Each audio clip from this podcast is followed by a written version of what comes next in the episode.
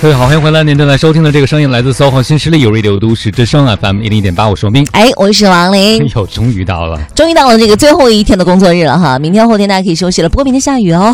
呃，但是下雨会空气好一些吧？啊，这样也是哈。嗯反正我在家里面睡觉，我估计很多人就像你说的，平时你到了周六周天的话，有一个固定项目就是早上反正会睡到自然醒嘛。嗯，尤其是七天的劳动节过后，嗯应该很多人已经想到了说要和床一生一世不分离。对，啊说是这样说了，但是我估计今天晚上可能还是会有很多的朋友会玩的挺晚的。啊、这个说到拖时间这件事情呢，昨天有个朋友跟我讲到了，他去参加了一个那个编剧界的脱口秀，嗯然后呢，他就说这个脱口秀里边有一些编剧就分享了说。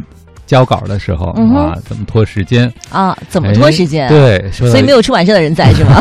应该是啊，因为在座的可能都是编剧圈的人，他里面就说到了一点，就是说它整一个文件，这文件里其实全都是乱码。啊就当别人要交稿、催交稿的时候，先把那乱码的文件给对方。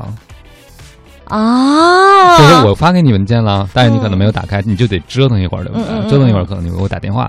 但我发过去之后，你你是看收到邮件了，然后那个人就会关机，嗯，嗯就交稿人就会关机了。啊啊，然后打通电话吗？然后那几个小时之内呢，就是你不是拖了几个小时，等于是，然后还有什么要改的啊，什么要做的东西，你就得使使劲的改。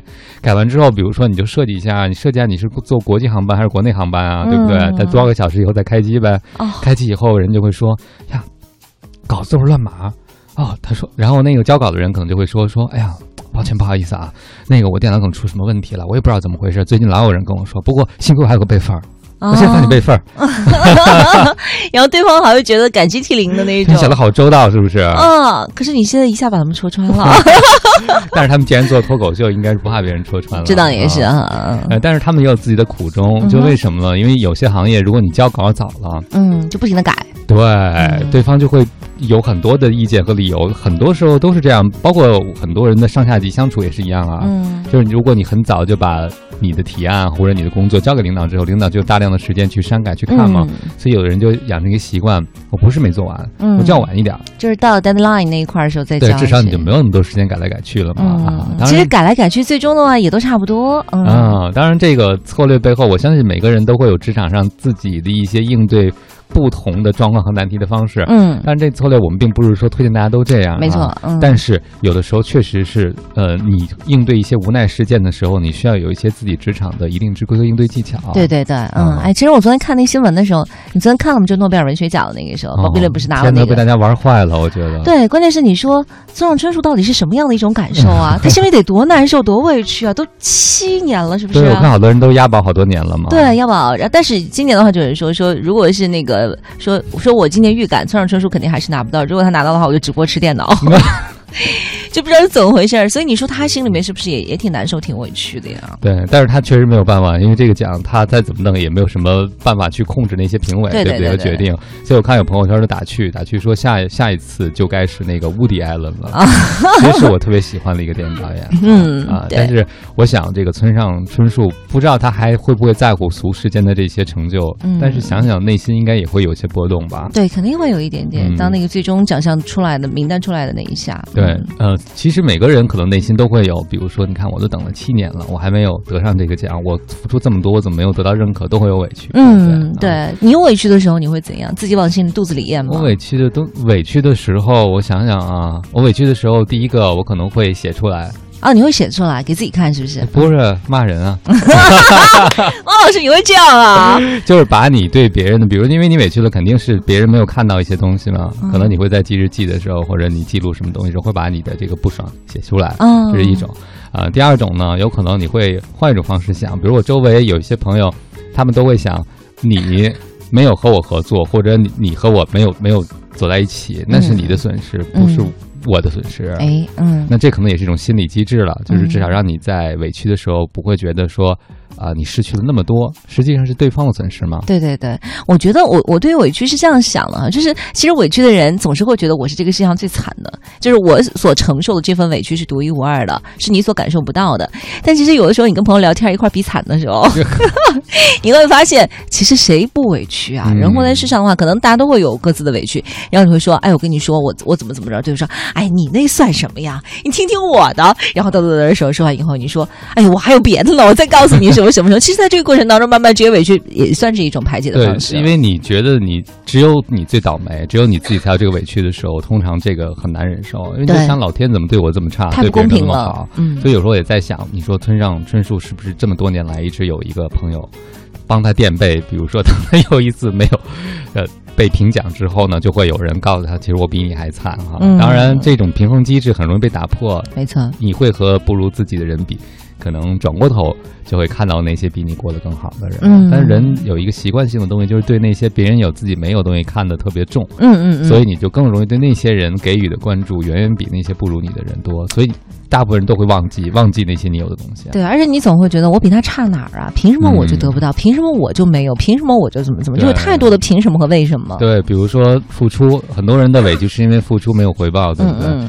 嗯，因为这个委屈的背后，仔细想想，你就会发现，大部分人都有一个逻辑，就付出就必须得有回报。对。其实你本身抱着这个想法出发的时候，你自己可能就是比较属于比较自私的那种，也不能说自私吧，就是你太有目的性。对，而且你要结果嘛，对要目掌控性也很强。你看了朋友圈里很多讲到创业者、讲到成功者的文章，可能最后都会归结到努力，嗯因为如果这个文章不落脚到努力，对一般人就没有参考价值了。嗯你落落到他爹爹、妈妈或者他的家世背景，或者说天赋、机遇机遇，嗯那我们怎么重复啊？所以鸡汤文一定会落实到努力。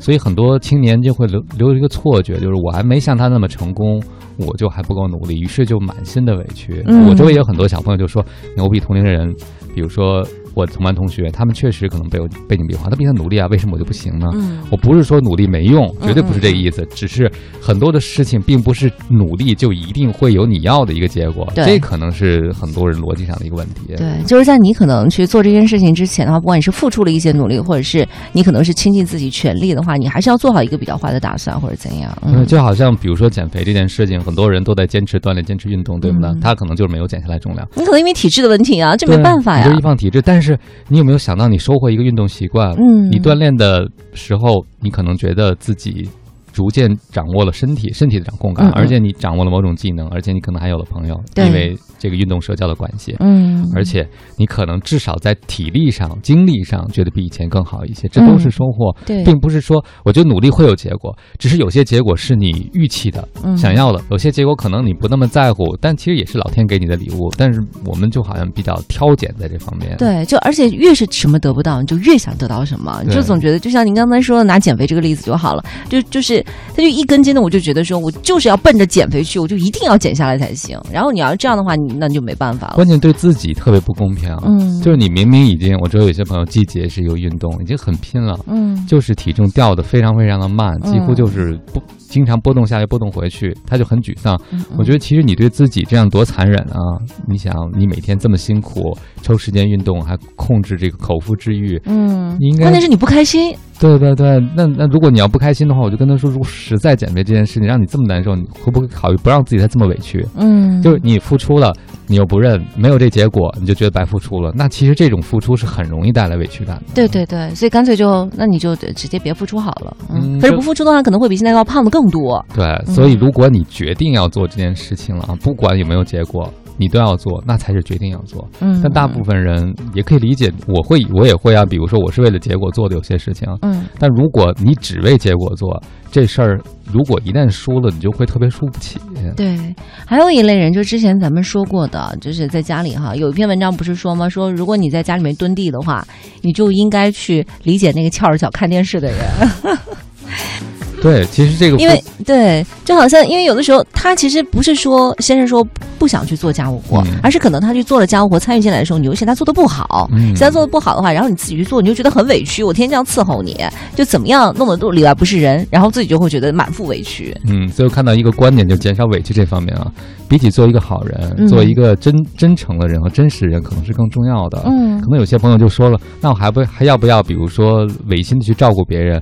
我觉得适当的时候，可能人都需要去压抑一下自己的感受，照顾一下别人。嗯嗯，但不建议每件事都这样，特别是人生重大的选择，你用来做交换。比如说，我牺牲我今天的工作是为了能陪我老公，嗯嗯但实际上你牺牲的是不情不愿，你对老公有很多的期望。你看，我都把事业搭上了，你对你还不怎么怎么着，，但是你经常发现倒过来这件事情，就是当你把事业搭到家庭中的时候，你老公就会觉得他更有理由和责任，嗯嗯，去在外面把事业做好。对因为不然谁来承担这个责任呢没？所以你会发现，你牺牲的越多，他在外面可能牺牲的或者付出的越多。对，其实就是博弈和平衡嘛。嗯，没有什么。哎，当然了，还是会有的时候会有一些点，有一点点委屈了，看你遇到的那个人。嗯，对，我想这都是人自然情绪啊。但是我觉得最重要的一点就是，如果一件事儿你的努力和付出都是记在别人账上，记在老天账上，那你可以选择不做。我觉得还是记在自己账上比较好，自己不太容易跟自己计较。